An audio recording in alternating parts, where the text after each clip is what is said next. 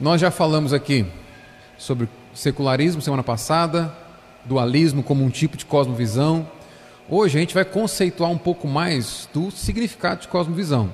E a gente vai falar sobre a suficiência da escritura, esse pilar aí da ou um dos principais pilares da reforma protestante, que os reformadores tanto prezaram por ele, por ele e que a igreja reformada tanto preza por ele, tanto zela, que é o solo escritura, a suficiência da palavra de Deus como regra de fé e de prática para o povo de Deus. Então, é essas, essa conexão que a gente vai ver hoje, de cosmovisão cristã com suficiência da Escritura.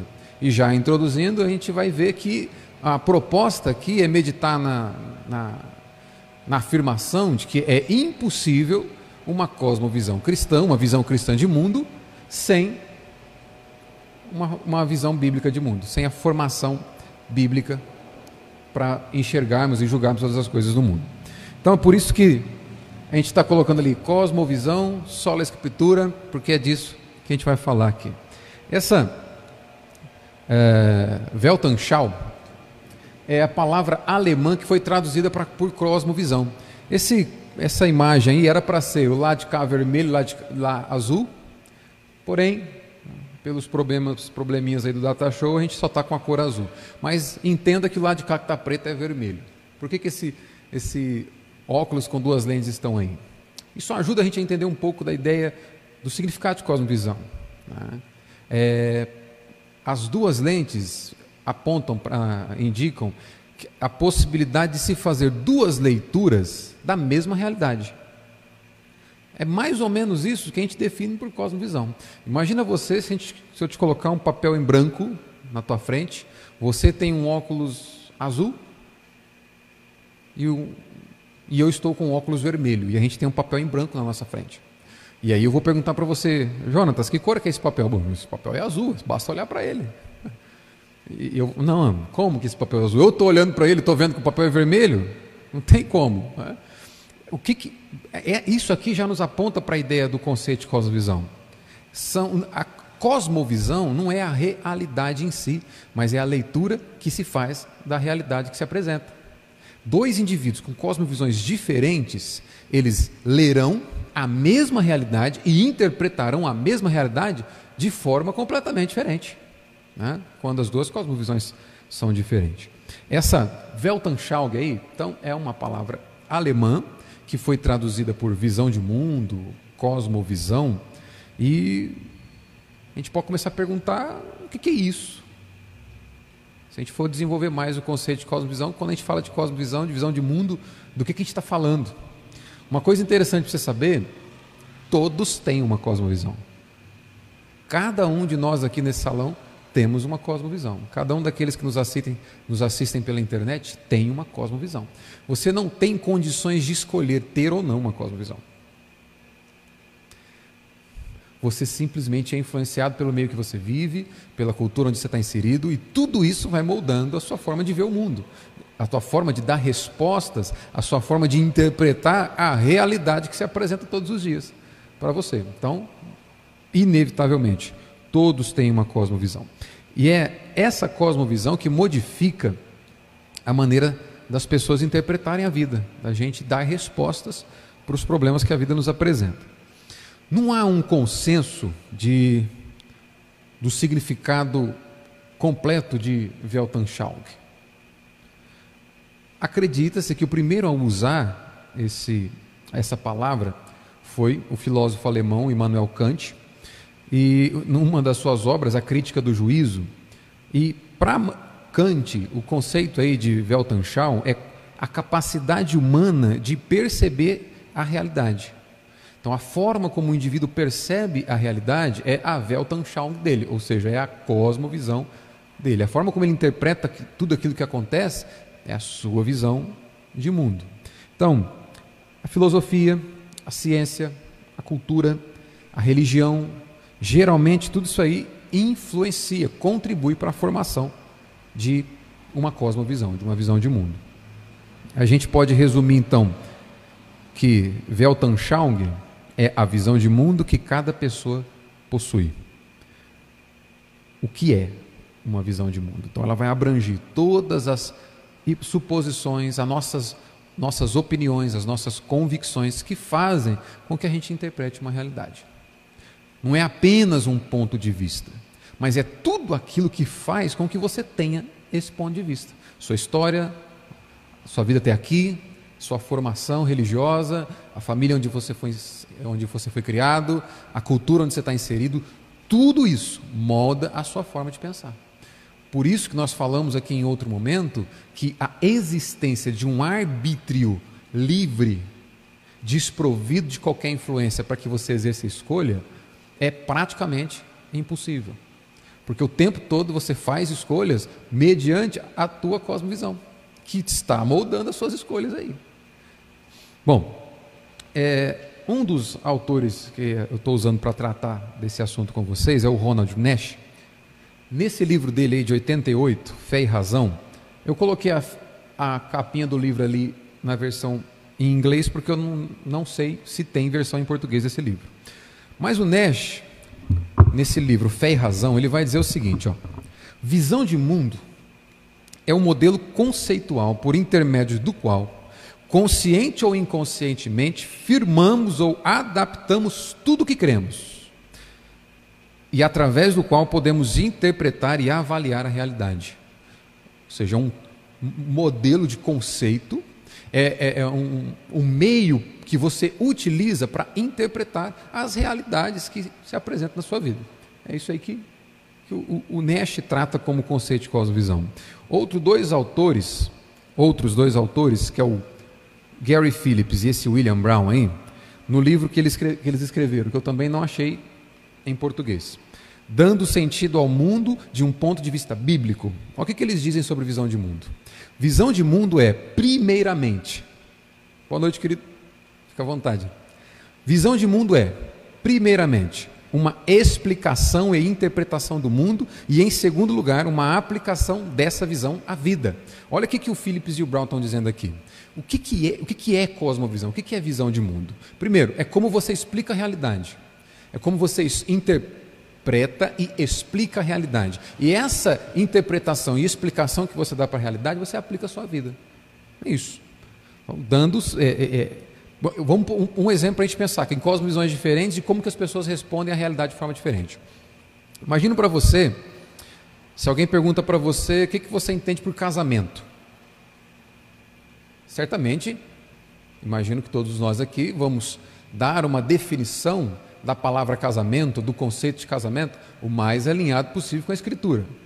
Pelo menos eu espero que é assim que seja. o que é casamento? Então você vai lembrar do que é o casamento, o que é quando Deus diz para Adão e Eva, então por isso o homem deixará pai e mãe, se unirá à sua esposa, e ali a gente vai começando a definir o casamento como uma instituição do próprio Deus. Por quê? Nossa visão de mundo nos ensina isso. Agora imagina se a mesma pergunta fosse feita para uma feminista, por exemplo. A resposta seria muito diferente da que você deu. Portanto, a forma como nós interpretamos e explicamos a realidade diz respeito sobre a nossa cosmovisão. Uma única pergunta para uma única realidade. O que é importante que a gente viu na semana passada, que você não pode perder o conceito. Cosmovisão não é a realidade em si, mas a interpretação que as pessoas dão para essa realidade. Então, existe uma realidade, existe um conceito de casamento, por exemplo. Nós cremos que o conceito de Deus, que Ele é o, o Criador, aquele que estabeleceu o casamento, é a realidade sobre o casamento. Porém, essa realidade pode ser interpretada e explicada por diferentes pontos de vista, dependendo da cosmovisão que o indivíduo tem. Um feminista vai tratar a, a, o casamento com uma resposta, um machista de outra forma, um conservador de outra forma, um liberal de outra forma, e isso porque os seus panos de fundo, aí, as suas visões de mundo interpretam diferentemente o conceito de casamento. A gente pode dizer então, olha só, cada visão de mundo começa com pressuposições. Ou seja, opiniões que alguém crê serem verdadeiras, sem conferir evidências independentes de outras fontes ou sistemas. Então, o que, que é visão de mundo? É, tudo começa com esse, essa pressuposição, com esse ponto de partida que é a opinião que você crê ser verdadeira. Usamos o exemplo do casamento que eu acabei de dar. Nós cremos que a definição bíblica de, casamento é verdade absoluta. Provavelmente um feminista nem acredita em verdade absoluta. Para ele, verdades são relativas. Portanto, a verdade dele tem sentido para ele. A tua é problema teu. Visão de mundo começa com essa pressuposição, com essa opinião que faz com que o indivíduo acredite que aquilo que ele pensa é uma verdade. Quando a gente se depara no conceito de pós-modernidade de verdade, que ela é relativa, a gente perde-se o sentido de falar de valores e de princípios por conta disso. Por que, que o seu valor deve ser importante se a verdade não existe no pensamento secular pós-moderno? Então, é, é esse tipo de entendimento, esse tipo de estudo, de reflexão no ambiente pós-moderno não faz sentido. Nós estamos falando de verdades absolutas. Uh, outro exemplo aqui. Imagina, eu acho que eu usei esse exemplo na semana passada, mas cabe para ilustrar aqui. É, essas pressuposições funcionam como dois trens que partem ao mesmo instante de duas estações diferentes. Imagina que essas duas estações estão em lugares diferentes, eles são perfeitamente paralelos, os trilhos sobre os quais esses trens vão correr, vão andar. Os dois trens estão na mesma velocidade, os dois trens estão é, em movimento, porém partiram de estações diferentes e esses trilhos que eles estão em cima são perfeitamente paralelos. O que, que significa? Jamais vão se cruzar. O indivíduo que está no trem do lado de cá, ele pode ter um vislumbre do trem de lá de lá. Ele pode descrever algumas características do trem de lá de lá. Mas ele jamais vai ser capaz de compreender o trem na, na sua plenitude, porque ele não consegue ver do outro lado, ele não consegue ver a frente, ele não consegue ver atrás, ainda que eles estão em movimento. O do lado de lá, a mesma coisa, ele consegue ter um vislumbre de quem está do lado de cá, mas jamais ter o entendimento completo daquele trem. O que, que eu quero dizer com isso? Cosmovisões Estamos em movimento, nós tratamos do mesmo assunto, nós medimos a mesma realidade, mas não há convergência, porque os pressupostos, a base são diferentes. Saímos de estações diferentes e estamos em trilhos diferentes. Só há uma forma da gente pensar igual. Você pular para lá ou ele para cá. Só há uma forma de nós termos convergência nas defesas e nas opiniões que temos. Ou o feminista se torna cristão, ou o cristão se torna feminista. Caso contrário, não há convergência. Só para citar esse exemplo aqui. Quando a gente fala então de pressuposição, qual é a pressuposição evangélica? Na semana passada eu, eu, eu defini bem esse termo de evangélico, né? e a gente viu que está bem. É diferente daquilo que a gente encontra hoje. Pensa no conceito bíblico do, que é um, um, um indivíduo evangélico, no sentido bíblico da palavra. Qual a pressuposição evangélica? Só uma o Deus vivo e pessoal, conhecido claramente por meio de sua revelação. Essa é a nossa estação de onde nós partimos. Partimos da estação que define a realidade a partir de um Deus que é infinito, pessoal e que se revelou à humanidade através da Sagrada Escritura. Esse é o nosso ponto de partida para a definição de todas as outras coisas. Esse é a nossa estação, nosso ponto de partida para julgar, para considerar todas as outras fontes de verdades absolutas. Partimos da existência de um Deus que tem propósitos com cada elemento da sua realidade criada. Ele tem propósito com a gente, ele tem propósito com a igreja, ele tem propósito com o ímpio, ele tem propósito com a sociedade, com a nação, ele tem propósito com toda sua criação. E esse propósito e essa vontade são claramente discernidos através da palavra de Deus. Se nós não partimos dessa mesma estação, esquece, não haverá convergência. O que, que isso implica aqui?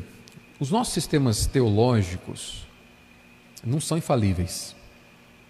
Nossa teologia sistemática não é infalível. Né? Nossas reflexões teológicas não são infalíveis, mas a palavra de Deus é. A Escritura é infalível e esse é o nosso ponto de meditação nessa noite aqui. O cristianismo começa então com a apresentação biblicamente fundamentada do ser de Deus. O que a Bíblia diz sobre Deus, quem Deus é. Lembra? Nós vimos na semana passada de onde surgiu a ideia de secularismo? Lembra da teologia liberal? Lembra daquele alemão que eu falei para vocês? Nunca mais se esqueçam do Friedrich Weimar, de onde as coisas começaram. Tira-se a ideia de Deus revelando a sua vontade, os seus propósitos na Escritura. Esquece Deus, vamos nós descobrir o que é Deus. Rejeita-se a revelação e o homem passa a ser a medida de todas as coisas. Humanismo, o antropocentrismo tomando conta também da teologia. O cristianismo afirma o seguinte: Deus, na forma como ele se revelou na Escritura, é que deve ser observado. Para todo ponto de partida de julgamento. Os seres humanos e o universo no qual habitam são criação de Deus, tendo revelado a si mesmo nas Escrituras. A pressuposição evangélica, então, tem duas características. Primeiro, existe um Deus infinito, pessoal, criador e mantenedor da existência. Segundo, o que se pode conhecer de Deus está revelado na Escritura. Essa é a nossa, pressuposição básica, que resume essa afirmação aí. Como que a gente descobre a nossa cosmovisão? Devido à maneira como você responde essas perguntas. Separei algumas aqui para dar uma destrinchada. Eu não, não vou explicar todas, mas é só para você entender. A forma como você responde a essas perguntas determina a cosmovisão que você tem, a visão de mundo que você tem. Como você explica a maneira como o mundo e tudo que existe veio a existir? A sua resposta para essa pergunta diz como é a tua cosmovisão. Segundo, qual é a realidade em termos de conhecimento da verdade? Conhecimento e verdade. É possível conhecer a verdade? A verdade existe? A forma como você responde essa pergunta diz muito da sua cosmovisão. Três, como funciona ou deveria funcionar o mundo?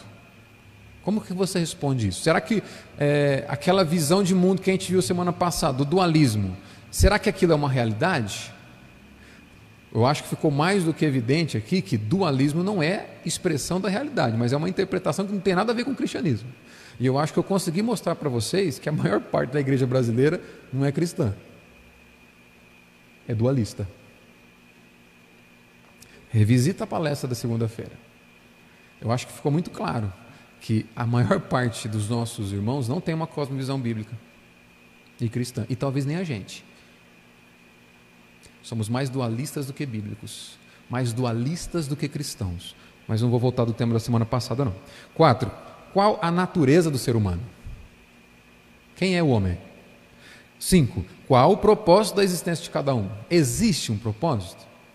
Como que o cristianismo determina, explica o propósito da existência do homem? Os existencialistas chutaram balde quando eles disseram o seguinte: ó, não tem propósito. O Arthur Schopenhauer, se não me engano, filósofo alemão, acredito que, é, é, se não me falha a memória, eu acho que é alemão, me, fal, me, me faltou aqui agora. Mas ele dizia o seguinte: olha, a melhor coisa é o homem morrer cedo. Melhor ainda era não ter existido, porque a vida se resume em dor e sofrimento. o indivíduo não vê propósito na existência, portanto, para ele não vê sentido na vida. É isso que é o ponto aí de, de base, o pressuposto da cosmovisão existencialista. O que existe é o que você está vendo, não tem sentido. Depois daqui, você não pede para nascer, você não quer morrer, logo, você não tem controle nenhum sobre amanhã, melhor era nem ter existido. É isso que os filósofos existencialistas acabam concluindo com a sua cosmovisão. Uh, seis, como deveríamos viver? Sete, há alguma esperança para mim no futuro? Como que você responde essas perguntas? Olha só, oito. O que acontece quando morremos? E depois da morte? É possível conhecer realmente tudo? Como saber que é certo ou que é errado? Existe certo e errado? O secular acha que nem tanto assim. A gente tem um conceito de certo e errado. Por quê? Onde que está a base? Qual é a diferença? 11. Qual é o sentido da história humana? Existe sentido? E por fim, o que, que o futuro te aguarda? Irmãos, a forma como você responde essas perguntas determina a tua, cosmovisão de, a tua visão de mundo. Poderia ter colocado o slide.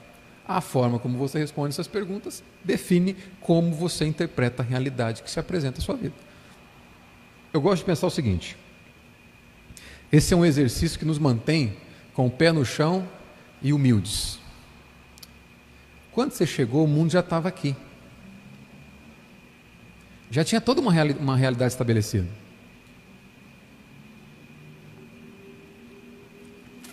Às vezes, nós tendemos a pensar que as coisas giram em torno de nós.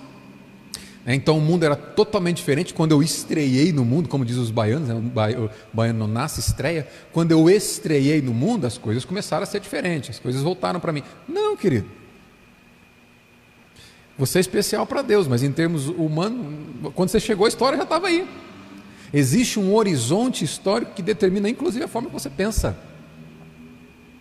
a, o, o, limite do pensamento intelectual, o limite do pensamento teórico, ele é determinado pelo horizonte da história do indivíduo onde ele está inserido.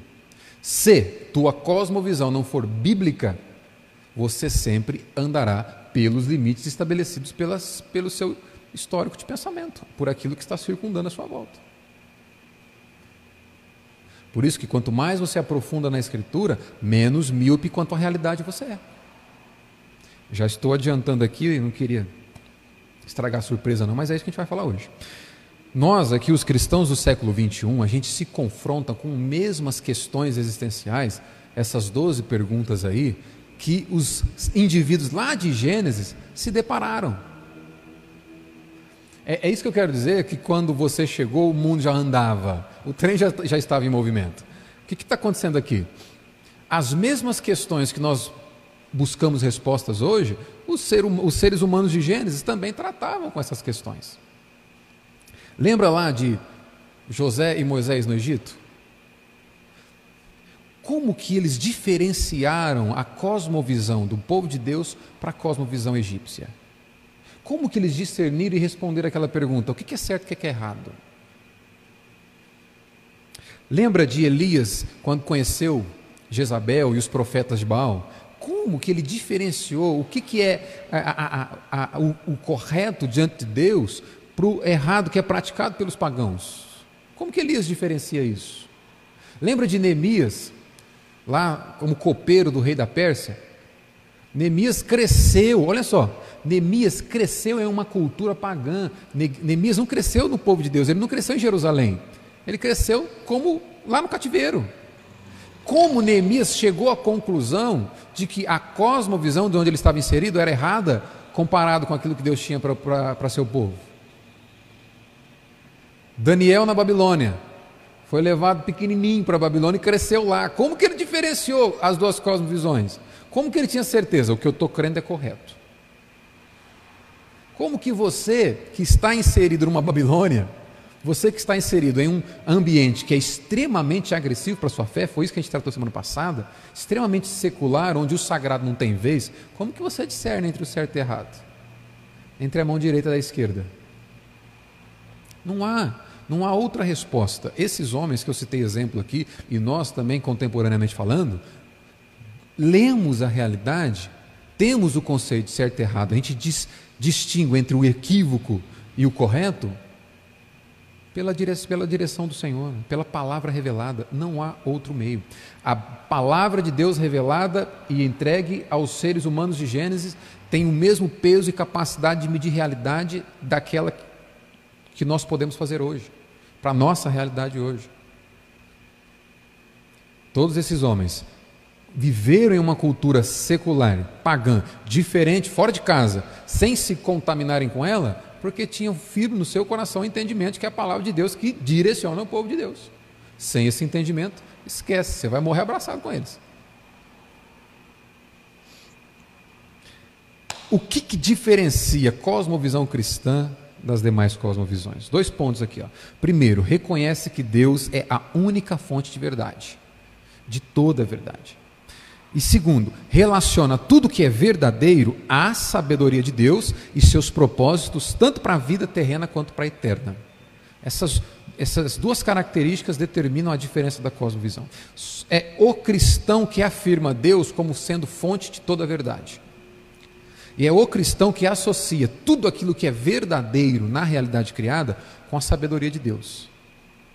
Lembra? Nós não somos ou não devemos ser dualistas.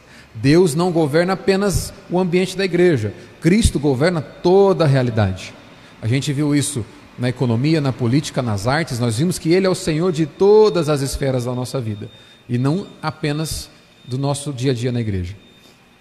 Toda verdade que você encontra lá fora diz respeito à verdade de Deus. Alguém que escreveu sobre isso foi esse simpático senhor aí, o Arthur Holmes, um filósofo cristão inglês, morreu em 2011. E quando ele descreve num dos seus livros a relação que o cristão tem com a verdade absoluta, ou como que o cristão descreve a verdade absoluta, ele vai dizer o seguinte: dizer que a verdade é absoluta, em vez de relativa, significa afirmar que ela é imutável e universalmente a mesma. Pegou? Pegou a visão? Significa afirmar que ela é imutável e universalmente a mesma. Agora, deixa eu te perguntar: qual é o único ser em toda realidade, em toda existência, que não muda?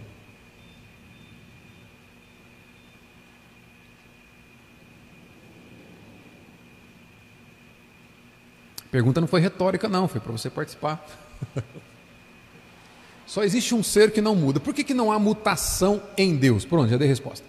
Porque ele é perfeito. Nós mudamos porque nós pioramos ou melhoramos. A gente muda. A gente altera a nossa condição aí, né, de status quo. Deus não muda porque não há sombra de variação nele. Não é isso que Tiago diz lá na sua carta? Não há variação em Deus. Por quê? Ele não precisa melhorar e ele não fica pior. O que, que o Arthur Holmes está dizendo? Deus é a fonte de onde emana toda a verdade. Uma conclusão que, já para citar aqui, Agostinho e outros teólogos da, da, da, da Idade Média vão chegar. Toda a verdade é a verdade de Deus. Segunda coisa que ele diz: a verdade não é absoluta por ela mesma, mas porque provém exclusivamente do Deus único e eterno. Ela está fundamentada na objetividade metafísica da sua criação. O que é essa expressão aqui? Objetividade metafísica. Há propósitos de Deus em criar tudo que existe. A verdade está intimamente relacionada ao propósito de Deus. Pronto, ficou mais fácil para entender. Deus tem propósito com a sua criação, Deus tem propósito com a humanidade e conhecer a verdade está intimamente relacionado a conhecer esses propósitos de Deus, que Deus tem para mim, tem para você. Terceira conclusão que ele vai chegar é que a verdade absoluta sugerida de outro lado, depende da verdade ou fé absoluta em Deus, já que podemos confiar em tudo o que ele faz e diz. Tudo que vem de Deus é verdadeiro. É isso que o Arthur Holmes vai, concluir. Tem dois conceitos errados que eu quero ajudar a gente a desconstruir em relação à visão de mundo cristã. Primeiro, que a visão de mundo cristã a visão cristã de mundo e da vida deve ser totalmente diferente de outras visões de mundo. Isso é um conceito errado. Isso é o conceito dualista que a gente tratou na semana passada. Por quê? Sempre haverá é, pontos de contato entre as cosmovisões. Lembra do exemplo do trem sobre o trilho? O indivíduo do lado de cá, ele tem contato com alguns aspectos do indivíduo do lado de lá. Ele consegue dizer, por exemplo, a cor do vagão que ele está vendo. Ele não consegue dizer a cor do trem inteiro. Ele não sabe se o trem do lado de lá, se o vagão é da mesma cor, mas ele consegue descrever o que ele vê. Há pontos de contato entre diferentes cosmovisões. Então, afirmar que a cosmovisão cristã deve ser completamente diferente de qualquer outra é um erro porque há esse entrelaçamento entre as diferentes cosmovisões. Mas existem alguns pontos que são principais, e aí sim a visão cristã de mundo tem que ser diferente, que é o que está destacado em azul aí. A visão cristã de mundo tem de ser diferente e única na maioria dos pontos importantes, especialmente no que se refere à pessoa de Deus, à natureza e ao valor das Escrituras e à exclusividade de Jesus Cristo como Senhor e Salvador. Quanto a isso, não tem flexibilização. A visão cristã de mundo é única. somente nós amamos servir a um Senhor chamado Cristo. Outro conceito que a gente precisa desconstruir. A Bíblia contém tudo o que precisamos saber. Opa, peraí. Você não está falando que a Bíblia é suficiente? Pois é, estou falando que a Bíblia é suficiente. Quer dizer que ela não tem tudo que a gente precisa saber? A Bíblia não contém tudo o que precisamos saber. Por exemplo, quando você estudou a fórmula de Bhaskara, você encontrou em que livro da Escritura? Foi na Isaías? É... Onde foi que você encontrou? Quando você estudou trigonometria, onde é que foi que você estudou? Alguém estudou cálculo diferencial integral aqui? Eu passei por esse trem aí. Quando nós estudamos essas coisas, de onde saiu? É nesse sentido que Agostinho vai dizer que toda verdade é verdade de Deus.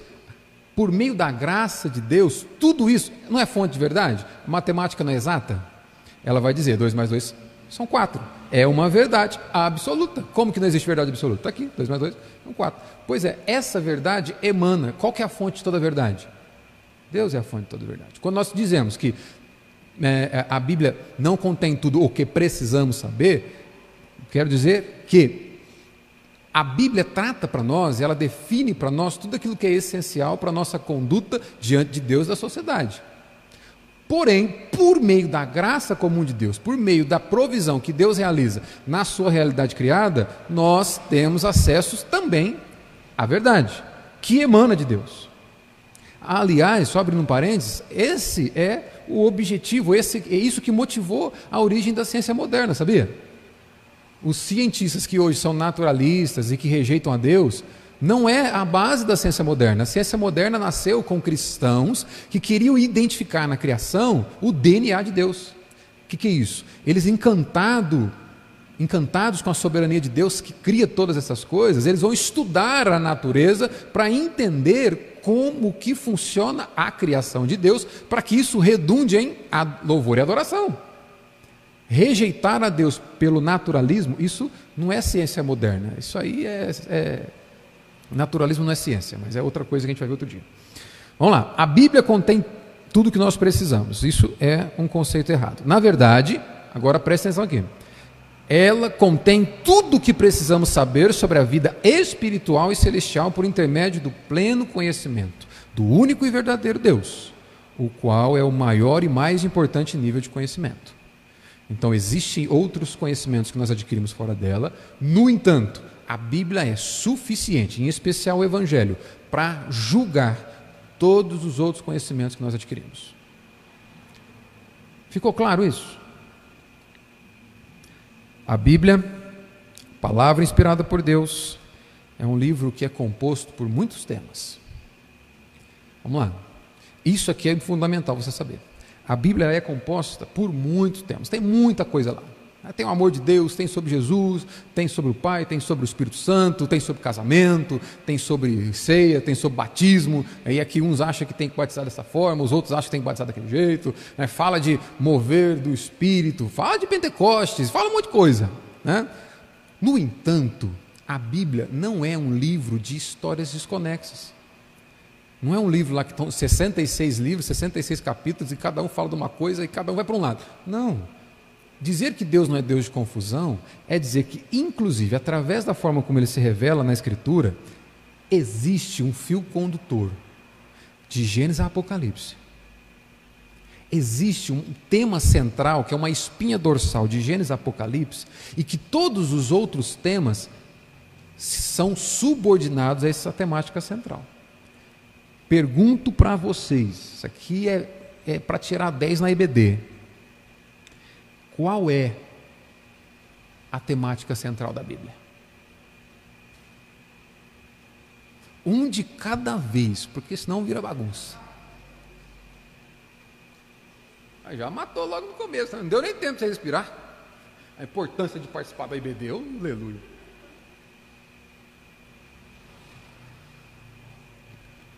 A Bíblia tem uma temática central, diante da qual todas as outras temáticas são subordinadas. Olha só.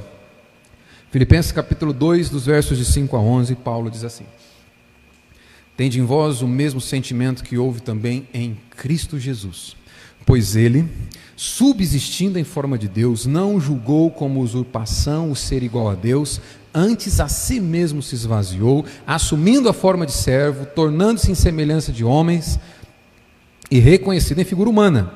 A si mesmo se humilhou, tornando-se obediente até a morte morte de cruz. Pelo que também Deus o exaltou sobremaneira e lhe deu o nome que está acima de todo nome. Para que, ao nome de Jesus, se dobre todo o joelho nos céus, na terra e debaixo da terra. E toda língua confesse que Jesus Cristo é Senhor, para a glória do Deus Pai. A Bíblia tem um assunto central, que Paulo resume aqui. Cristo e sua obra é a temática central da Escritura.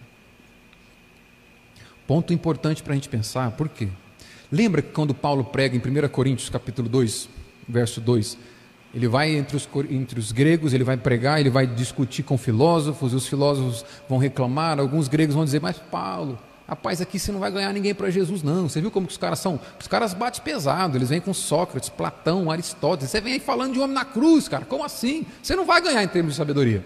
Paulo vai dizer em 1 Coríntios 2,2: Quando estive entre vocês, me preocupei em pregar Cristo e esse crucificado. Sabedoria de Deus Agora presta atenção. Que tipo de escritura que Paulo usava quando ele pregava?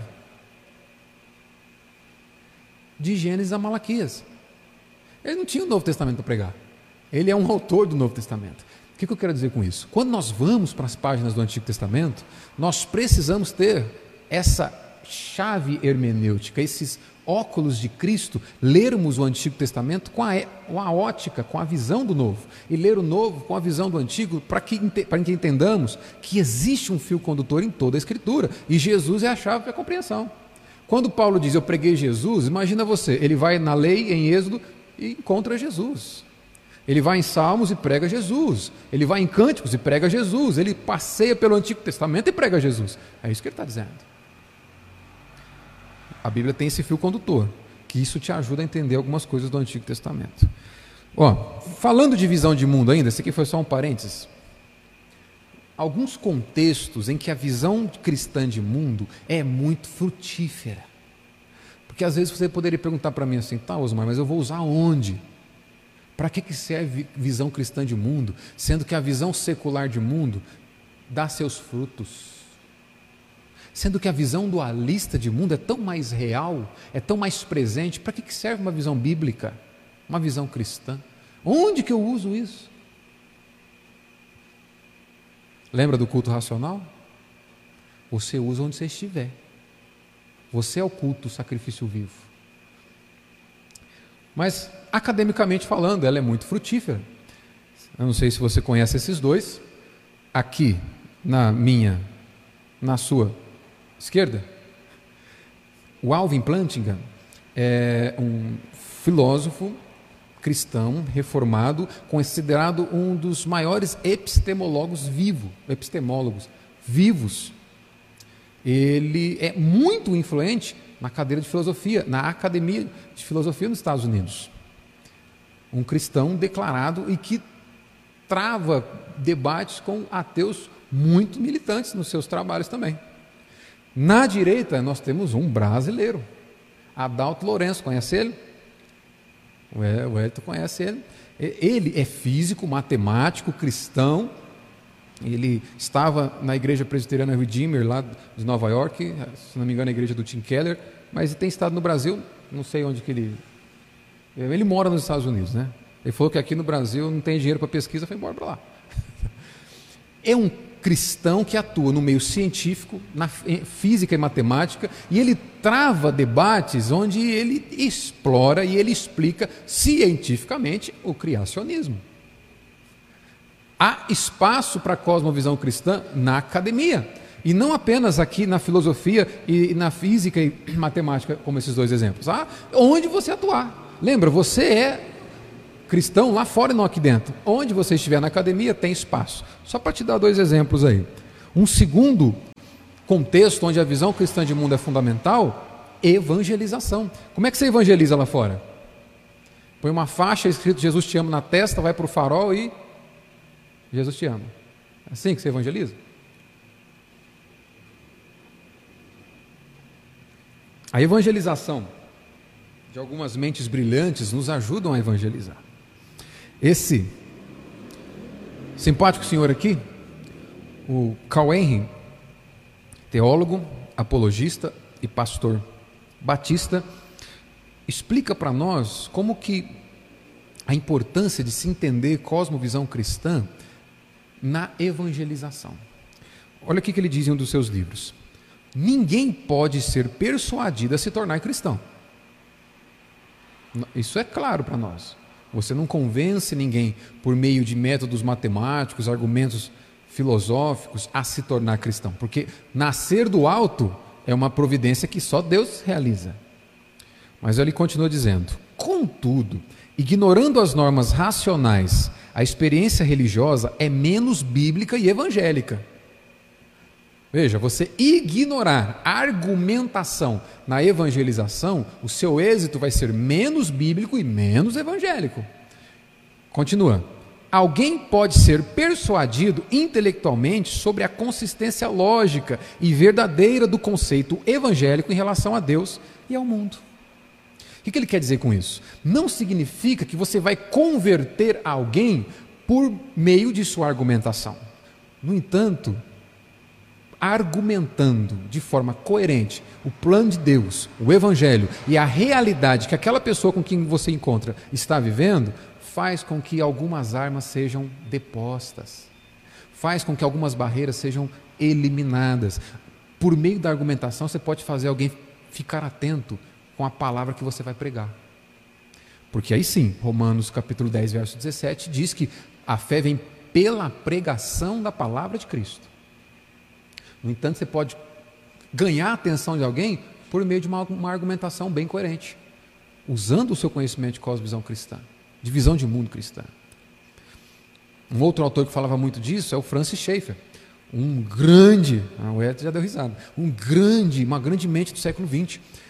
Quando perguntaram para ele como que ele se via, se ele se via como um grande influencer, né, seria o termo usado hoje, se ele, via, se, se ele se via como uma, uma grande mente, ele falava, não, eu me vejo como um evangelista. Eu só uso todos os recursos que Deus me concedeu para pregar o evangelho. É isso que eu, eu uso.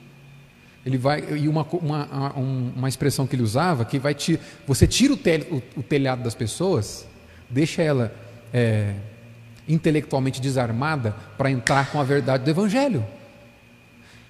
Por isso vale a pena estudar. É isso que a gente está fazendo aqui. Amém?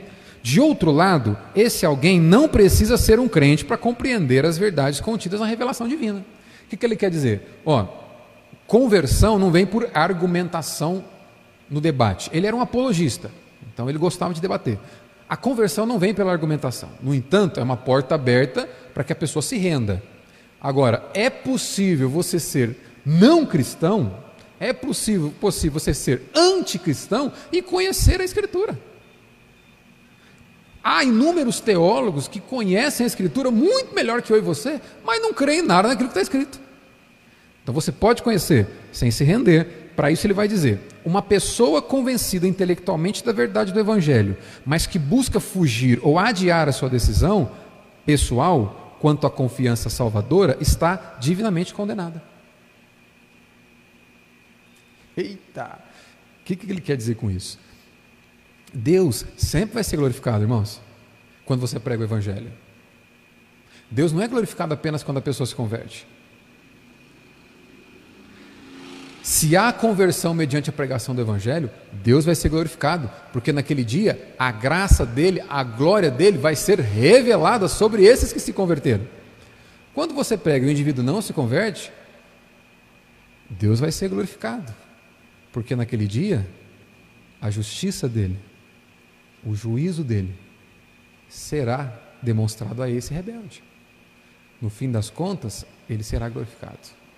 Lembra, nós estamos estudando Apocalipse aqui. Os santos que estão diante de Deus estão perguntando para Deus: quando o Senhor vai vingar o nosso sangue que esses incrédulos derramaram? Haverá festa no céu. Deus vai ser glorificado de qualquer jeito. Porém, a fé pessoal é um dom do Espírito. Então a gente argumenta e crê que o Espírito Santo faz a obra. O Espírito Santo usa a verdade como instrumento de convencimento e persuasão. É o Espírito Santo que faz a obra. O terceiro contexto onde cabe muito bem a visão cristã de mundo é o discipulado. Lembra? Na academia, onde você pode propagar o evangelho através daquilo que você estuda, no evangelismo, porque você vai ter contato com a necessidade das pessoas e vai apresentar. Todos nós temos anseios. O homem é um ser ansioso por natureza. Não ansioso no sentido, no sentido é, é, é, doentio da palavra, mas ansioso no sentido de a forma como ele foi criado. Ele foi criado para ansiar a Deus. Quando ele não anseia a Deus, ele vai ansiar qualquer outra coisa. Nós temos nossos anseios. É a cosmovisão cristã é fundamental no contexto do evangelismo, porque você responde com o evangelho o anseio das pessoas. Ela é fundamental também aqui no discipulado, porque discipular alguém nada mais, nada menos é moldar o indivíduo ao caráter de Cristo. Então você conhece como Cristo quer que você pense e você molde o coração, molde a mentalidade dos discípulos de Cristo. É por isso que ele diz que no discipulado, o contexto aí, a, a cosmovisão cristã é fundamental. Qual deve ser, então, o principal objetivo de se adotar uma cosmovisão cristã? Tá bom. Osmar, você já me convenceu que eu sou dualista. Semana passada eu também me convenci que a maior parte do tempo eu sou dualista. Tá bom, agora eu não quero ser dualista, eu quero ser crente, vai. Eu quero ser, eu quero ser cristão. Agora, já que eu quero ser cristão, qual é o objetivo principal que deve estar no meu coração? Viver por essa cosmovisão, essa visão de mundo cristã. Qual deve ser? Jeremias ajuda a gente a responder. Jeremias capítulo 9, verso 23, o profeta diz assim: Assim diz o Senhor: Não se glorie o sábio na sua sabedoria, nem o forte na sua força, nem o rico nas suas riquezas, mas o que se gloriar, glorie-se nisto, em me conhecer e saber que eu sou o Senhor, e faço misericórdia, juízo e justiça na terra, porque destas coisas me agrado, diz o Senhor. Sabe o o porquê de uma cosmovisão cristã? Para que a glória seja sempre de Deus. Para que a glória nunca seja sua. Para que a glória nunca seja minha. Para que nós não nos gloriemos na sabedoria humana que construímos com, com o nosso intelecto e com as nossas buscas. Para que sempre Deus receba glória. Amém? Vamos lá. Segundo momento de reflexão aqui é, bom, se nós vemos falando da importância de se ter uma visão de mundo cristã, tem um fator que é fundamental para que essa visão de mundo cristã seja não só viabilizada, mas seja real. Como é possível ter uma visão de mundo cristã? Irmãos, não é, é não dá para ser de outra forma a não ser partindo da autoridade e suficiência da Escritura. Não dá. A gente vai ver aqui que suficiência da Escritura. Obrigado, Fabiola. Suficiência da Escritura e visão cristã de mundo estão intimamente relacionados. Não dá para se ter uma rejeitando a outra. Esse ano de 2020 foi bem. A gente teve bastante espaço para polêmica. Esse senhor aí, esse ano, ele geralmente ele faz algumas, algumas declarações polêmicas. Né? E esse ano ele também fez uma declaração que rendeu bastante aí. É, numa de suas pregações, que ela está na íntegra lá na, no YouTube, você pode encontrar, o Ed Renekiewicz, ele solta essa frase aí. E, e sabe aquele momento de, de pregação que o pregador está empolgado? Bíblia fechada, batendo na Bíblia, está empolgado, né, se sentindo como profeta. Todo pregador tem esse negócio aí. A gente precisa atualizar a Bíblia. Uau, tem todo um contexto. Eu não vou reproduzir a pregação do, do Ed René aqui, mas tem todo um contexto lá. E eu entendo, irmãos, eu entendo mesmo quem defende o Ed René. Por quê? Ele é o tipo liso. O Ed René ele é, ele é, ele é liso. Ele é muito inteligente. É, e, e, ele é difícil de entender mesmo. Por isso que eu entendo quem defende. Tem momentos do, do, do Ed René que quando você ouve ele, você assiste às pregações dele, ele soa muito ortodoxo, ele soa muito tradicional, sabe? Ele, ele, tem essa pegada, mas tem coisa que quando você ouve, ele soa realmente liberal e herético. Então é difícil realmente entender o cara, por isso que eu entendo quem o defende. Mas que eu quero lembrar vocês aqui, algo que a gente falou na semana passada. Lembra que o pilar central da teologia liberal é a mudança da fonte de autoridade, ou é a mudança da, da referência para se fazer teologia. Antes do início do século XIX, eh, os teólogos faziam teologia a partir da revelação. Eles faziam teologia a partir da Sagrada Escritura.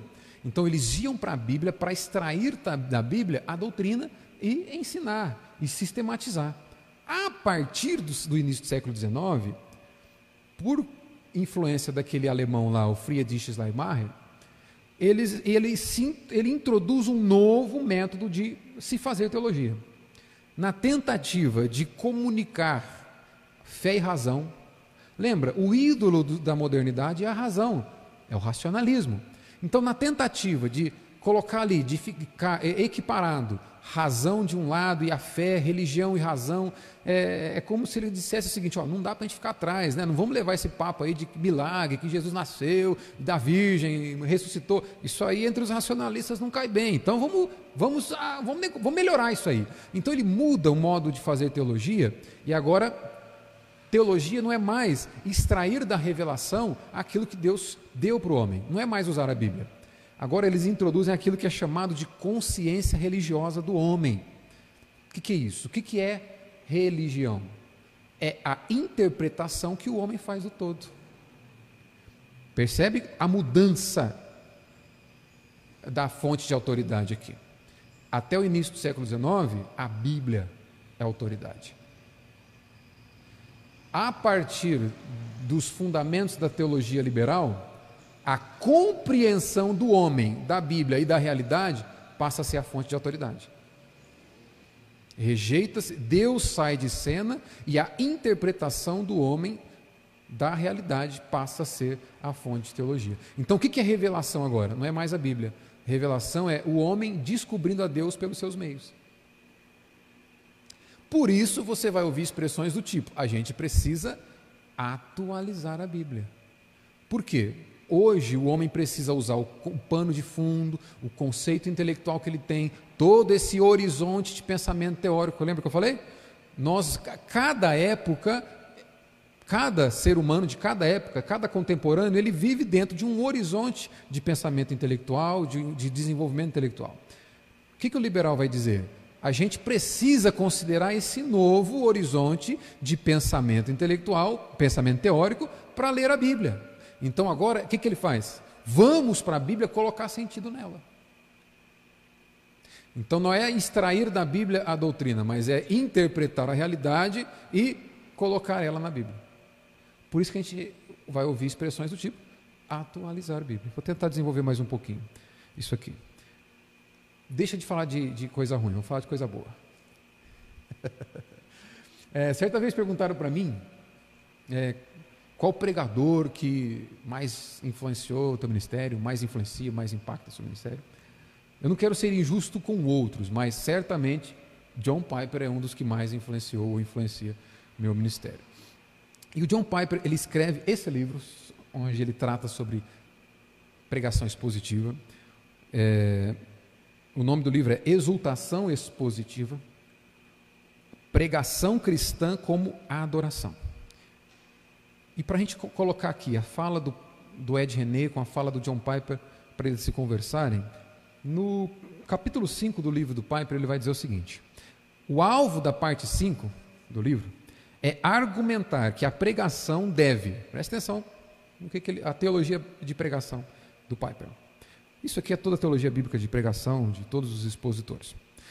O alvo da parte 5 é argumentar que a pregação deve dar atenção rigorosa às palavras reais do texto bíblico, a fim de penetrar por meio dessas palavras na realidade que o texto almeja comunicar.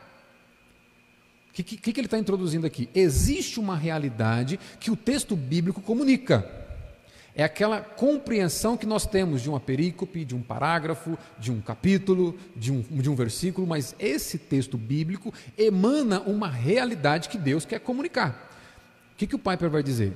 Nós precisamos conectar as palavras do texto com essas realidades que o texto apresenta. apresenta. Isso é expor a Bíblia. E ele continua: essa atenção rigorosa não deve acontecer somente durante a preparação da pregação, mas também no próprio ato de pregar. A razão é que as pessoas possam ver as conexões entre o texto e a realidade. Então, vamos lá, interpreta-se o texto. O que, eu costumo fazer aqui, e os irmãos aqui da, da, da IP Pitangueira sabem. O tempo todo com a Bíblia aberta e falando para vocês: olhe e enxergue no texto as afirmações que eu estou fazendo. E o, qual que é o meu exercício aqui? É de tentar fazer com que eles enxerguem no texto, através da forma como as palavras estão organizadas no texto, através da forma como a estrutura está apresentada no texto, tudo isso que eu estou falando precisa ser nítido nessas palavras. Isso é pregar de forma expositiva. Isso é aplicar, isso é pregar a palavra de Deus. O próprio texto o próprio texto da Escritura emana uma realidade que a gente apresenta. E quando eu falo sobre essa realidade, é necessário que vocês enxerguem no texto aquilo que eu estou falando. É isso que o, que o Piper está falando. E ele continua: se não virem isso, a autoridade para crerem na realidade muda para longe do texto.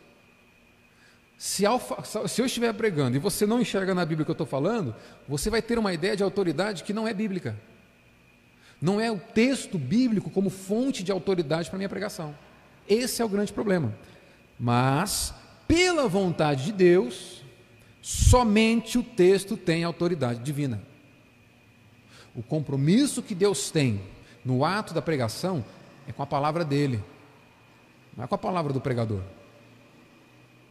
Se eu interpretar o texto de forma equivocada, Deus não tem compromisso algum com aquilo que eu estou falando.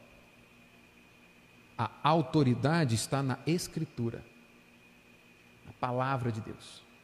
Se eu for capaz, se um pregador for capaz de extrair a realidade, para usar as expressões do Pai por aqui, extrair a realidade que está lá e expor a realidade para os seus ouvintes, ele está sendo biblicamente fiel. Se ele interpretou errado, ele vai expor outra coisa e Deus não tem compromisso nenhum com essa palavra, porque não é a palavra de Deus. A palavra de Deus é, que emana, é o que emana do texto bíblico. Os efeitos dessa mudança, ou seja, quando a autoridade deixa de ser o texto bíblico e passa a ser o pregador, os efeitos dessa mudança são trágicos para a vida da igreja e sua missão no mundo. O Piper vai falar aqui o que, é a essência da pregação. Qual é o papel do pregador? A essência da pregação é descortinar a realidade. Então, voltando, o texto bíblico apresenta uma realidade que os puritanos chamavam de doutrina. Né? Alguns pastores dizem hoje que você não precisa de doutrina. Né? E Paulo vai dizer: prega essa doutrina. Fica com Paulo, fica com os pastores hoje não. Piper vai dizer o seguinte: olha, a essência da pregação é você descortinar a realidade que está ali. E ele vai dizer assim: a essência é o fator realidade. E, e a gente precisa fazer algumas perguntas para o texto que realidade esse texto, estas estruturas e padrões estão comunicando. Então, Piper está dizendo o seguinte: ó, olha para o texto, entende o texto que você vai expor, que você quer estudar, e pergunte para o texto qual que é a realidade, qual que é o ensino que emana desse texto. Qual é a natureza desse ensino? Qual que é a natureza dessa realidade? Qual é o valor dessa realidade? Que implicações a realidade tem para as pessoas dessa congregação? Deixa a empolgação se aprofundar, deixa penetrar pelas estruturas e pela emoção da descoberta até a própria realidade, até o próprio Senhor. O que, que o Piper quer dizer aqui? Quando Deus fala com a igreja? Se nós cremos que a Bíblia é a palavra de Deus, a Bíblia é a palavra de Deus. Um, Deus está falando com a igreja quando o pregador consegue extrair do texto bíblico que está lá e não colocar algo no texto bíblico que ele quer falar. Lembra? O compromisso de Deus é com a palavra de Deus. É extrair do texto o que está lá. Eu fui tentado a fazer um meme com esse slide. Mas, ó, não dá para você ver também, mas do lado de lá, do, do Ed René, é uma mãozinha a, a vermelha assim para baixo. Negativo. Do lado de cá do Piper é uma mãozinha positiva verde para cima. Então, não dá para perceber, né? Por causa do, do data show lá. Mas então tem uma mãozinha assim para baixo no René e uma mãozinha para cima no Piper. Eu, eu, eu, eu fui tent, eu resisti à tentação, mas eu fui tentado a fazer um meme com esse slide. Não dá a impressão de que o Piper estava olhando para mim. Rapaz, não faz isso. Eu mas eu não falei, não vou brincar com coisa séria. Existe uma diferença muito grande entre atualizar a Bíblia e aplicar a Bíblia. São coisas completamente diferentes. Aplicar a Bíblia. O que é aplicar a Bíblia? É você extrair então a realidade que está lá no texto leu o texto, entendeu o texto, extraiu do texto a doutrina, extraiu do texto a realidade que ele apresenta. É pegar essa realidade que está no texto e colocar diante dos olhos dos seus ouvintes. E é mostrar o que, que essa realidade tem a ver com o dia a dia da vida deles. Isso é aplicar a Bíblia. O que, que é atualizar a Bíblia? É você extrair a realidade do texto, extrair a doutrina do texto e jogar fora. E apresentar uma outra coisa e se atualizar a Bíblia. Emana-se uma realidade do texto, eu tiro ela, jogo fora e uso as palavras do texto para explicar uma outra coisa, que já está no meu coração de forma pré-concebida e eu não deixei a Bíblia falar. Essa é a diferença de se aplicar e atualizar. Existe a autoridade da realidade que está presente na Bíblia. Isso é autoridade. Isso. A gente não diz que verdade é algo imutável? Verdade absoluta da palavra de Deus? Pois é, não muda. A aplicação é diferente de atualização. Se algo precisa ser atualizado é porque não é completo, é porque não é perfeito, é porque não é de Deus. Ficou claro a diferença de aplicação e atualização? A gente abre para dúvidas no final, tá? Mas o Piper não inventou isso da cabeça dele. Aqueles que pregam de forma expositiva não inventaram isso da cabeça deles. Foi Paulo que nos ensinou. 2 Timóteo 4, versos de 1 a 4, o que, é que Paulo diz? Pregue a palavra também. Amém? Amém não? Vou ler de novo. Pregue sobre a palavra. Não. No original, grego, inglês, português, alemão, qualquer idioma que você for ler, vai estar assim: ó, pregue a palavra. Não é pregar sobre a palavra. Não é pregar a palavra também em algum momento da pregação. É a pregação deve ser a palavra apresentada diante do povo de Deus. É isso que Paulo está dizendo. Prega a palavra. Só com o compromisso de pregar a palavra é que o púlpito da igreja assume que a autoridade é de Deus e não do pregador. A palavra. Insta, quer seja oportuno, quer não, corrige, repreende, exorta todo, com toda longanimidade e doutrina, pois haverá tempos em que não suportarão a sã doutrina. Pelo contrário, cercar-se-ão de mestres segundo as suas próprias cobiças, como que sentindo coceira nos ouvidos e se recusarão a dar ouvidos à verdade, entregando-se a fábulas. Paulo coloca dois extremos aqui. De um lado, a verdade, associada à palavra de Deus e à sã doutrina. De outro lado, fábulas associadas à mentira e tudo aquilo que não provém da palavra de Deus. Só existe um meio de você conduzir o povo por meio de uma visão de mundo cristã: palavra de Deus. A partir de agora, eu vou citar. Uh, partes desse livro aí do John MacArthur. Depois eu vou colocar no grupo a série de livros que eu estou usando aqui para essas palestras. Ele, o John MacArthur escreveu, e, na verdade, escreveu a maior parte desse livro, O Resgate do Pensamento Bíblico. E ele convidou várias outras pessoas para escrever, são uma série de artigos. Ele escreveu a maior parte. E ele vai dizer o seguinte: uma verdadeira visão cristã de mundo começa com a convicção de que o próprio Deus falou nas Escrituras. As Escrituras, portanto, são o modelo no qual devemos testar, testar todas as outras declarações de verdade. A Bíblia não tem tudo o que eu preciso? No entanto, através dela, eu julgo tudo aquilo, eu analiso tudo aquilo que eu acho que preciso. Todas as outras verdades que se apresentam para mim precisam passar pelo crivo da palavra de Deus. Se contradiz um princípio claramente deduzido pela palavra de Deus, deve ser rejeitado.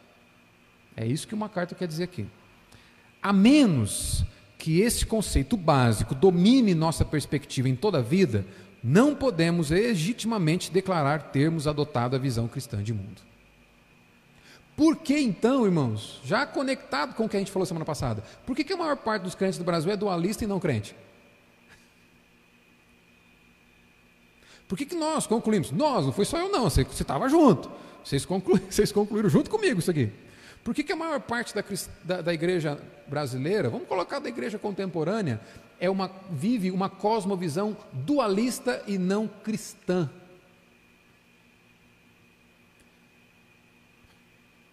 Pela falta da suficiência da Escritura. Por tantas outras vozes assumirem o púlpito que deveria ser ocupado apenas pela palavra de Deus. Não há verdadeira visão cristã de mundo se ela não for fundamentada na suficiência das Escrituras na nossa, para a nossa conduta em sociedade. Não dá. Uma verdadeira visão cristã de mundo, ainda MacArthur, de maneira simples, é aquela na qual a palavra de Deus, entendida corretamente, é firmemente estabelecida tanto como a base quanto como a autoridade final em tudo que cremos ser verdade. Uma verdade é apresentada para você. Ah, você viu? Ah, saiu. O Bolsonaro que falou. Ah, é? Vamos Bolsonaro. Deixa eu ver a Bíblia. Ah, mas a Bíblia diz ao contrário. a própria Bíblia deve comandar a forma como nos comportamos e conformar toda a nossa perspectiva de vida. Muito bom. Se você tiver a oportunidade de ter esse livro, muito bom. Continuando ainda, olha o que ele diz. Em outras palavras, se simplesmente começarmos a afirmar o que a Bíblia diz sobre si mesma, o restante de nossa visão de mundo ruirá ao adotarmos a Bíblia como princípio e critério de tudo que cremos. O que ele está dizendo aqui? Olha, o antídoto para o dualismo é a Bíblia. O antídoto para outras cosmovisões que tentam ganhar o nosso coração todos os dias é a suficiência da Escritura. É afirmar o que a Bíblia diz de si mesmo nós nos apegamos a, a, afirmar aquilo que a própria Bíblia diz e automaticamente todas essas visões de mundo vão sendo deixadas de lado. Abrindo um parênteses aqui, esses dias eu precisei falar para uma, uma jovem adolescente que acreditava que o feminismo era a chave para subverter o machismo. Ela acreditava que o feminismo é a chave para vencer o machismo. Então, se o machismo é algo ruim, feminismo é bom. Passei, um adolescente. Falei para você que quando nós chegamos aqui o mundo já estava andando. Uma adolescente já com essa visão. Eu tive que desconstruir esse sofisma, essa falácia, e mostrar para ela que o Evangelho de Jesus Cristo é suficiente para afirmar a dignidade da mulher. Ela não precisa do feminismo. Porque assim como o machismo coloca o homem acima das outras coisas, o feminismo também coloca a mulher acima das outras coisas. E ambas estão erradas. O evangelho, o cristianismo é suficiente para afirmar a dignidade de homem e de mulher. A gente não precisa de machismo nem feminismo. Como que eu chego a essa compreensão? A suficiência da escritura vai extirpando, vai expulsando todas as informações dessas cosmovisões que estão nos assediando. Lembra da pregação de ontem? O menino nos nasceu, o filho se nos deu, a gente está celebrando aqui o momento dessa semana, né? É o momento em que a gente pensa no, na, no, no, no presente que o Pai nos dá em relação a seu filho nascendo por nós. Cristo, ao entrar na nossa realidade, é como o sol que não pede licença para espantar as trevas. O sol, quando nasce pela manhã, não pede licença. Ele simplesmente vai entrando e vai tomando conta do espaço. Não é assim? Pois é, cosmovisão bíblica, entrando na sua vida, ela não pede licença para mandar as outras cosmovisões embora, não. Basta acreditar e confiar na Escritura. MacArthur ainda, ele desenvolve isso que ele chama de um ataque à suficiência da Bíblia. Talvez a doutrina que mais esteja sob ataque na igreja de nossa geração seja a suficiência das Escrituras. Mesmo pessoas que proclamam a autoridade, a inspiração e a infalibilidade das Escrituras, negam-se, às vezes, a afirmar a sua suficiência.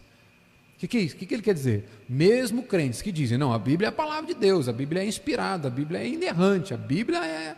Mas é suficiente? Não, não, não aí também não. Né? A gente precisa de outras coisas.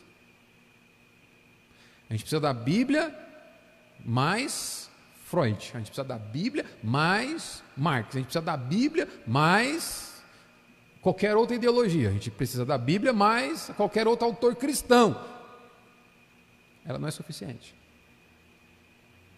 O resultado é o mesmo que negar a autoridade da Bíblia, porque afasta as pessoas da Bíblia na busca por outra verdade. Se eu coloco outra coisa, impede igualdade com a Escritura, quando você tem duas fontes de verdade absoluta e uma contradiz a outra, você fica com quem?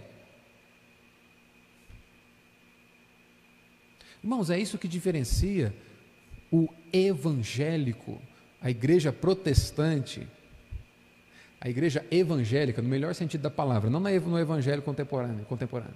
É isso que diferencia a igreja evangélica das religiões que o mundo nos apresenta. A forma como as pessoas lidam com a palavra de Deus é que explica a quantidade de religião que existe no mundo. Quando a Bíblia é a palavra de Deus, mas a autoridade da igreja fala mais alto, nega-se a escritura. Quando a Bíblia é a palavra de Deus, mas outras profecias são utilizadas, outros livros proféticos, outros autores que são considerados inspirados, nega-se a suficiência da Bíblia. Quando a Bíblia é a palavra de Deus, mas o pastor fulano de tal falou A, nega-se a suficiência da palavra de Deus. O que queremos dizer quando afirmamos que a Bíblia é suficiente? Um dos símbolos de fé da Igreja Presbiteriana do Brasil, Confissão de Fé de Westminster, no capítulo 1, o sexto parágrafo diz o seguinte: Todo o conselho de Deus concernente a todas as coisas necessárias para a glória dele e para a salvação, fé e vida do homem, ou é expressamente declarado nas Escrituras, ou pode ser lógica e claramente deduzido delas. A Escritura nada se acrescentará em tempo algum, nem por novas revelações, nem por tradições dos homens a Escritura é suficiente para conduzir o povo de Deus. Vou mostrar com os textos aqui. E aí uma carta vai chegar à seguinte conclusão: a igreja simplesmente não crê mais nisso.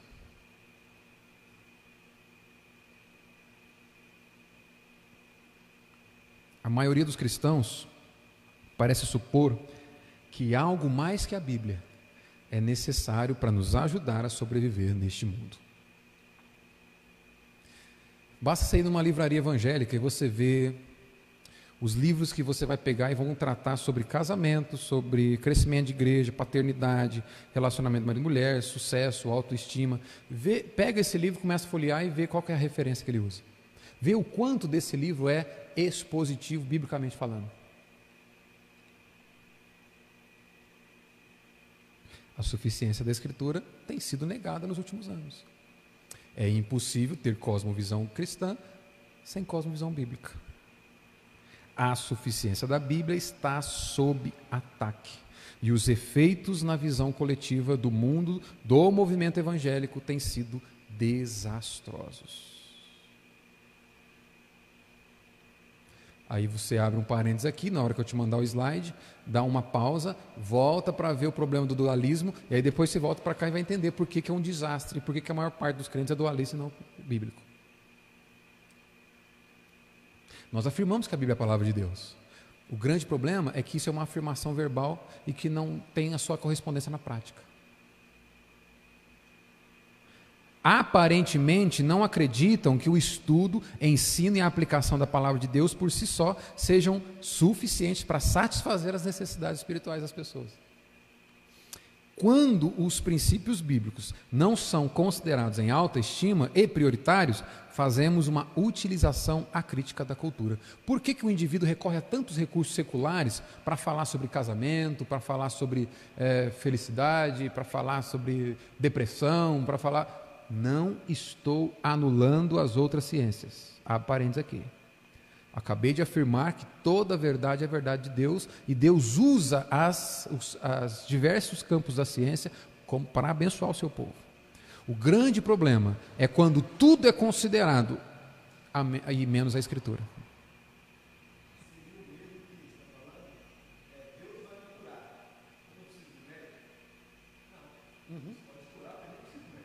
Exatamente. Exatamente. Essa, essa, toda essa esfera da, da ciência é instrumento de Deus justamente para a bênção do seu povo, para a bênção da própria raça humana. É isso aí. Agora, nós estamos falando aqui que a Bíblia é suficiente, que só a Escritura é suficiente, mas a Bíblia fala sobre isso? Vamos ver. Separei alguns textos, eu quero me dedicar a essa última parte, nesses últimos 30 minutos, 30 minutos para tentar mostrar isso para vocês. O que, que a Bíblia diz sobre si mesma? Vamos lá, vamos começar em Deuteronômio. Deuteronômio capítulo 4, versos de 1 a 2. O que, que Moisés vai dizer para o povo? Lembra, qual foi o primeiro homem que Deus usou para escrever a Bíblia? De Gênesis a Deuteronômio, Moisés escreveu. Primeiro autor inspirado, Moisés. Guarda essa informação. Primeiro autor bíblico inspirado, Moisés. Vai dizer isso aí que a gente vai ler. Qual foi o último autor inspirado que Deus usou para escrever a Bíblia? Quem escreveu o Apocalipse? João. Guarda essas duas informações. O primeiro autor inspirado vai dizer isso aqui. Depois você vai ver o que, que o último autor inspirado vai dizer. Vamos lá.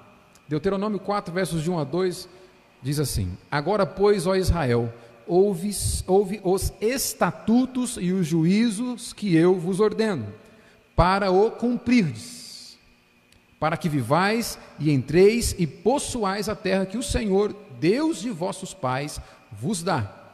Verso 2: Nada acrescentareis à palavra que vos mando, nem diminuireis dela, para que guardeis os mandamentos do Senhor, vosso Deus, que eu vos mando que Moisés está dizendo aqui? O povo poderia perguntar para ele assim: Moisés, como é que a gente faz para guardar a vontade de Deus?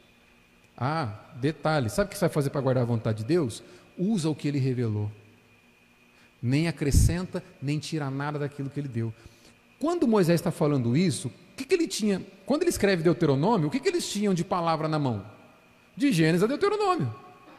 É por isso que ele está dizendo: olha, os estatutos e os juízos que eu vos ensino.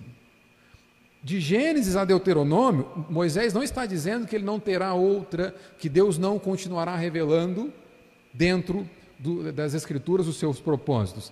O que, que ele está dizendo? Olha, aquilo que Deus deu, e tão somente aquilo que Deus deu, é o que vocês vão usar para guardar os mandamentos dele. Viu isso no texto que eu acabei de afirmar? A importância é isso, é isso que eu falei, a realidade do texto. Agora vê com as palavras: nada acrescentareis as palavras que vos mando, nem diminuireis dela, para que guardeis os mandamentos do Senhor. Moisés, como que a gente faz para viver segundo a vontade de Deus? Como que a gente faz para guardar os mandamentos de Deus? Aquilo que Deus deu, e tão somente aquilo que Deus deu, sem tirar nem pôr, é o que você vai usar. Aí alguém poderia falar para mim assim, ah, Osmar, mas peraí, ó, eu tive uma experiência aí, de falar a verdade, cara, teve uma vez que eu estava numa tribulação tão grande, rapaz. Eu precisava tomar uma decisão muito séria na minha vida. E eu precisava de uma palavra. Aí, aí eu, eu fui no profeta. Cheguei lá, o profeta olhou para mim e falou até meu RG, cara, você não tem noção. Falou tudinho. Quem já passou por isso? Ninguém vai levantar a mão, só eu que fiquei aqui com a mão para sempre. E por que acontece? Acontece, acontece. Isso de fato acontece. Vamos ver o que a Bíblia diz sobre isso. Detalhe importante aqui que Deuteronômio, Deuteronômio ainda, começo, nós estamos no primeiro livro, primeiro autor inspirado. Deuteronômio 13, versos de 1 a 3, depois eu sempre mando os slides, você pode checar lá e estudar o contexto. Não fica só com as minhas palavras, os versos, não, estuda o contexto. Olha o que, que, que Moisés está dizendo. Quando o profeta ou o sonhador se levantar no meio de ti te anunciar um sinal ou prodígio, e suceder tal sinal ou prodígio de que houver falado, detalhe, olha quem é o profeta, e disser, vamos após outros deuses que não conheceste e sirvamos-los. O que, que Moisés está dizendo aqui? Até a declaração e a profecia de um ímpio pode acontecer. O cara não é crente, ele está chamando o povo para adorar outros deuses. E ele falou alguma coisa aconteceu. Mas por que, que Deus permite isso, Osmar? Vamos ver, verso 3. Não ouvirás as palavras desse profeta ou sonhador, porquanto o Senhor vosso Deus vos prova para saber se amais o Senhor vosso Deus de todo o vosso coração e de toda a vossa alma. Olha o que, que, que Moisés está dizendo aqui.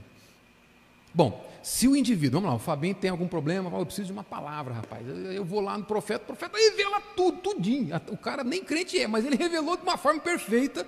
A próxima vez que o Fabinho tiver alguma dificuldade, alguma necessidade de alguma palavra, ele vai dobrar o joelho, vai buscar a palavra de Deus, vai orar, vai se empenhar para discernir a vontade de Deus, ou ele vai atrás do profeta? O que, que é mais fácil? Por isso que Moisés está dizendo aqui: é para provar o teu coração para saber se ama Deus de verdade. E detalhe, Moisés está dizendo que quem prova é Deus. Salmo 119, verso 105, a Bíblia diz: Lâmpada para os meus pés é a tua palavra, e luz para os meus caminhos. Somente a palavra de Deus é luz que dirige os teus passos, que ilumina os seus passos. Provérbios capítulo 30, versos 5 e 6. Olha o que a Bíblia diz. Toda palavra de Deus é pura. Ele é escudo para os que nele confiam. Nada acrescentes às suas palavras, para que não te repreenda e sejas achado mentiroso. É, Deuteronômio nos fala isso, Provérbios, no meio da Bíblia, nos fala isso. Pega a palavra de Deus, não acrescente nem tira, porque se fizer isso, Deus te chama de mentiroso. Aconteceu uma vez aqui, só abrir um parênteses. Um indivíduo sentou aí onde vocês estão sentados, e eu estou fazendo o que eu estou fazendo com vocês aqui. A gente está lendo o texto junto, por isso que eu deixei lá, ó. E mais uma vez afirmei: chega em casa, pega os contextos ali, olha aqui com os slides para você tirar suas conclusões. O indivíduo falou para mim assim: eu, eu não concordo com a tua interpretação, não. Eu falei, eu, eu só tenho um problema aí, meu amigo. Eu não estou interpretando, eu só estou lendo. Não fiz nenhuma interpretação, eu li. Nada acrescente às suas palavras para que não te repreenda e seja achado mentiroso. Não expliquei nada, é a própria Bíblia que está dizendo. Acrescentar algo que Deus falou é mentira. Não interpretei, só li. João capítulo 17, verso 7, Jesus diz assim: Ele está orando ao Pai aqui. Santifica-os na verdade, a tua palavra é a verdade. 1 Coríntios capítulo 4, verso 6. Aqui também é fantástico. Isso aqui acontece muito nos dias de hoje. Quando Paulo planta a igreja de Coríntios ali, vários outros outras personalidades daquele tempo apareceu por lá. Apolo, o homem muito inteligente, apareceu por lá, deve ter dado algumas aulas na escola bíblica, deve ter pregado alguns domingos lá pela manhã. Pedro também passou por lá, deve ter dado algumas aulas, ensinado, feito algumas pregações, e aí começou a ter algumas predileções. Algumas pessoas falavam, ah, eu sou de Apolo, ah, eu gosto mais do Apolo. Ah, não, eu gosto mais do Paulo. Paulo, ó, Aí eu já prefiro Pedro. Pedro vai direto ao assunto, não fica enrolando na pregação. Não, Paulo demora muito para acabar. Eu gosto mais do Pedro. Pedro. Paulo escreve isso aí, ó. Estas coisas, irmãos, apliquei-as figuradamente a mim mesmo e a Apolo por vossa causa, para que por nosso exemplo aprendais isto. O quê? Vamos ler junto? Três, quatro. Não ultrapasseis o que está escrito, a fim de ninguém se, a fim de que ninguém se ensoberbeça a favor de um em detrimento de outro. Olha só, ah, eu gostei mais da pregação do, do, do, Hernandes Dias Lopes. Eu gostei mais do Augusto Nicodemo. Eu gostei do John Piper. Esses, Paulo vai pegar o seguinte: olha, a palavra de Deus é a autoridade e não esses homens. Não ultrapasse o que está escrito. A única forma de você se centralizar na autoridade da palavra de Deus é se limitar ao que está escrito. Não ao que o Piper falou, não ao que o Nicodemos falou, não ao que Dias Lopes falou, não ao que o fulano falou, aquilo que está escrito. Gálatas capítulo 1, verso 6. Saímos lá de Deuteronômio, chegamos em Gálatas. Gálatas capítulo 1, verso 6 a 8, olha o que diz o apóstolo Paulo: Admira-me. Olha que detalhe interessante está acontecendo aqui. Olha. Toda a carta de Paulo, depois que ele faz a saudação, ele começa imediatamente a louvar a Deus por causa da igreja. Vê lá, Romanos, Efésios, vê lá. Aqui acontece algo diferente. Depois que ele faz a saudação, ele começa a puxar a orelha. E Paulo está admirado aqui. Olha o que está acontecendo. Admira-me que estejais passando tão depressa daquele, ele não diz daquilo, ele diz daquele, vocês estão se afastando de alguém, não é de algo. Me admira o fato de vocês estarem se afastando de Deus, que vos chamou na graça de Cristo. É Deus que chama daquele que vos chamou na graça de Cristo para outro evangelho.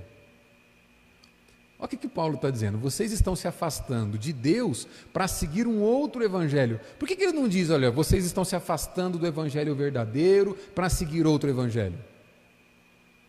Ele diz, vocês estão se afastando de Deus para seguir outro evangelho. Sabe por quê? Se afastar do evangelho verdadeiro é se afastar do próprio Deus. Ele continua no verso 7: O qual não é outro, senão que alguns vos perturbam e querem perverter o evangelho de Cristo. Mas, verso 8: Mas, ainda que nós, ou mesmo um anjo vindo do céu, vos pregue evangelho que vá além do que vos temos pregado, seja anátema. Sabe o que significa anátema? Seja amaldiçoado, seja maldito ir além do que está escrito. Pregar um outro evangelho que não é aquele que os apóstolos deram. E olha o que ele está dizendo, olha, mas ainda que nós,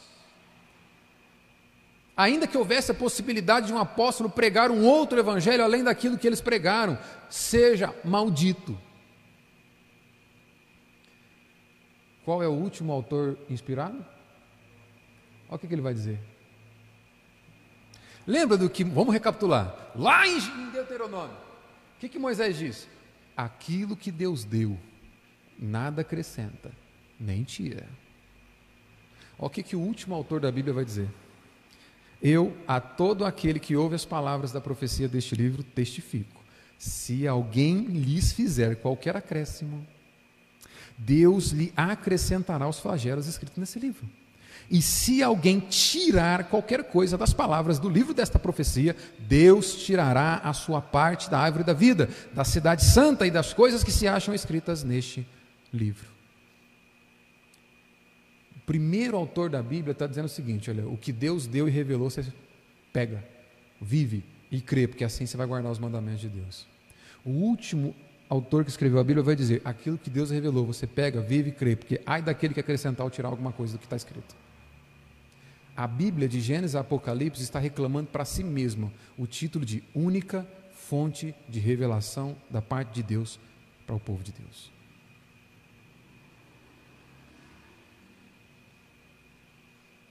Amém?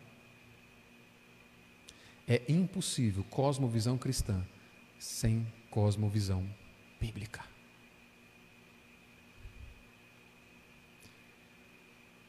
E aí a gente pode entender uma coisa.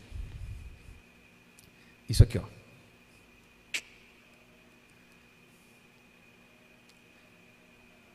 Para se ter uma cosmovisão bíblica, é necessário ser cheio do Espírito Santo. Para se ter uma visão cristã de mundo e ser ousado para viver dessa forma, tem que ser cheio do Espírito Santo. E aí eu faço a pergunta para vocês agora. E eu vou usar os 10 minutos para explicar minha, minha conclusão. O que é ser cheio do Espírito Santo?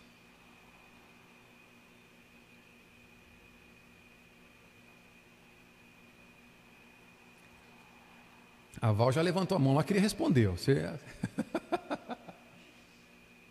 o que é ser. Lembra, ó, por que, que nós estamos falando? Só tem uma forma de você não ser dualista. Só tem uma forma de você ser cristão, sendo cheio do Espírito Santo. Só tem uma forma de você ter cosmovisão cristã, é tendo cosmovisão bíblica e sendo cheio do Espírito Santo. Essa é a afirmação que eu estou falando. Agora eu vou mostrar no texto. Pode falar, Val. Fazer tudo para a glória de Deus é ser cheio do Espírito Santo. É uma boa resposta. Alguém mais? O que é ser cheio do Espírito Santo? E aí, Letícia? É, minha mãe falou. Fala aí, mãe. Vai arriscar, Thaís? Não? Arriscar. Vai lá.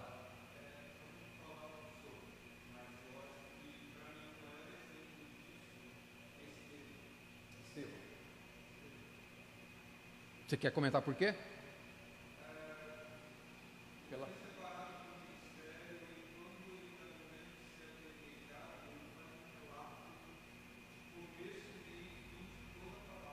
E, e, e, é dito que ele era um homem cheio do Espírito Santo. Por isso, exato. Por isso ele foi separado do ministério. Isso aqui é uma coisa interessante de pensar. Né? Porque às vezes a pessoa pensa o seguinte: olha, vamos dar uma oportunidade de cargo para o cara na igreja para ver se ele fica cheio do Espírito Santo, né? O, o relato de Estevão é o oposto. Pelo fato dele ser cheio do Espírito Santo, a gente vai separar Estevão. Mas ainda fica a pergunta: o que é ser cheio do Espírito Santo? Vamos lá. Existe uma íntima relação entre o Espírito Santo e as palavras de Cristo. Eu separei o texto e deixei, vamos ver se vai ficar colorido. É, não vai ajudar muito porque o vermelho está preto ali, o amarelo está verde, o verde está azul. Vamos ver se você consegue entender. Se, com o slide na mão vai ficar mais fácil. Dá para enxergar daí? Vamos lá. Aqui é um texto que eu costumo usar para explicar o significado de ser cheio do Espírito Santo. Em Efésios capítulo 5, no verso 18, o apóstolo Paulo diz o seguinte: Não vos embriagueis com vinho, no que há a contenda de solução, mas enchei-vos do Espírito. Percebe que é algo interessante aqui. Paulo faz uma comparação de ser cheio do Espírito com ser cheio do vinho. Por quê?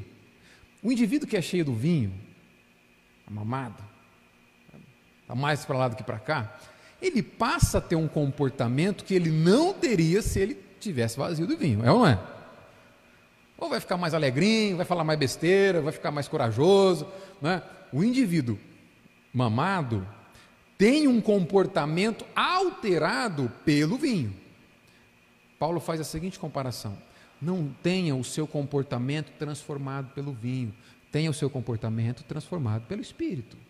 Logo, ser cheio do Espírito está intimamente relacionado com uma ideia de transformação de comportamento, que é motivada pelo Espírito. Mas olha só, esse texto ajuda a gente a entender, os dois textos, Efésios capítulo 5 e Colossenses capítulo 3, são paralelos. O que tem em um tem no outro.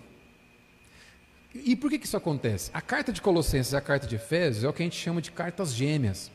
Os cenários em que elas foram escritas é o mesmo. Paulo estava na prisão quando escreve as duas. E se você olhar a estrutura, é muito parecida. Em Efésios, a igreja é o corpo de Cristo. Em Colossenses, Cristo é o cabeça da igreja. A forma como Paulo desenvolve a prática da, da igreja em Efésios é muito parecido como ele informa a parte prática da carta em Colossenses. Olha só a gente colocando lado a lado esses dois textos, Efésios 5 e Colossenses 3. Em Efésios 5, Paulo está dizendo assim: enchei-vos do Espírito. Em Colossenses 3, Paulo está dizendo assim: habite ricamente em vós as palavras de Cristo. Ou seja, sejam cheios da palavra de Cristo. Olha o que, que acontece com um homem cheio do Espírito Santo, olha lá. A partir do, do verso 21, no capítulo 5 de Efésios, ele vai dizer: sujeitando-vos uns aos outros no temor de Cristo. E aí ele começa no verso 22: As mulheres sejam submissas aos maridos. Verso 25: Maridos, amai a mulher como Cristo amou a igreja. Capítulo 6, verso 1: Filhos, obedecei os vossos pais no Senhor, pois isto é justo.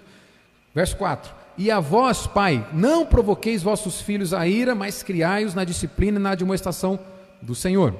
Verso 5: Quanto a vós outros servos, obedecei o vosso Senhor segundo a carne, com temor e tremor. Verso 9: E vós, senhores, de igual modo procedei para com eles, sabendo que o Senhor, tanto deles como vosso, sabendo que o Senhor, tanto dele como vosso, está no céu e que para com ele não há acepção de pessoas.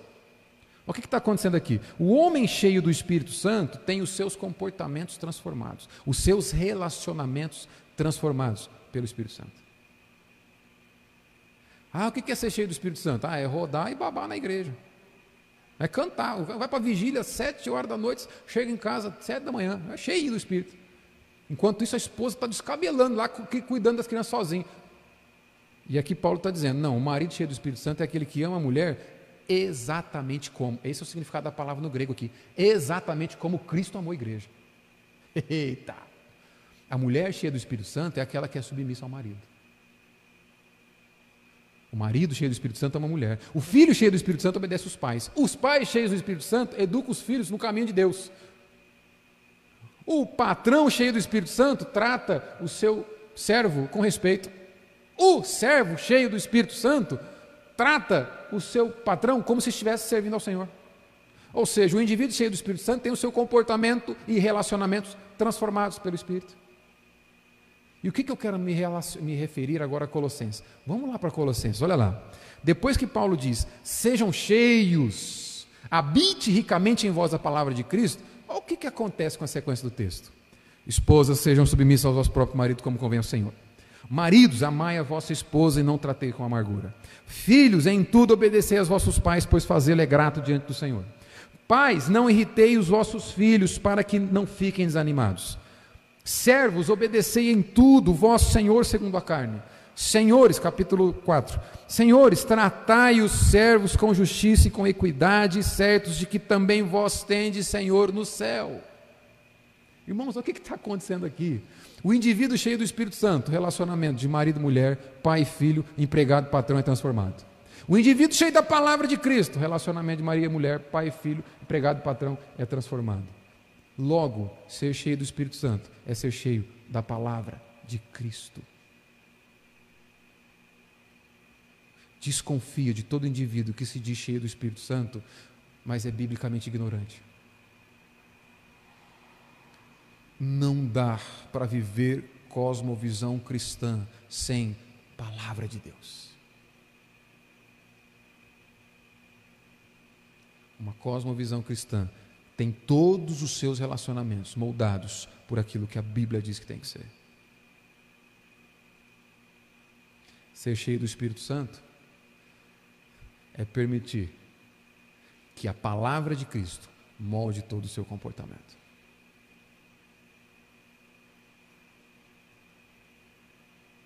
Você pode orar muito, eu não estou dizendo que você não tem que orar, você pode orar, você deve orar.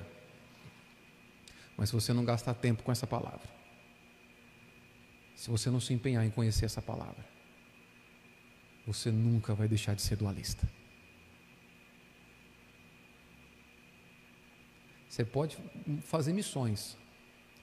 Você pode, como diz Paulo lá, entregar a tua vida por missões entregar teu corpo para morrer. Se você não gastar tempo com essa palavra, você não vai ser um cristão.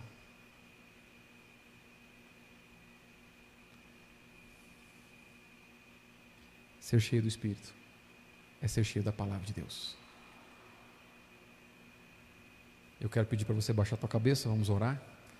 E se tiver alguma dúvida, a gente tira nos próximos cinco minutos.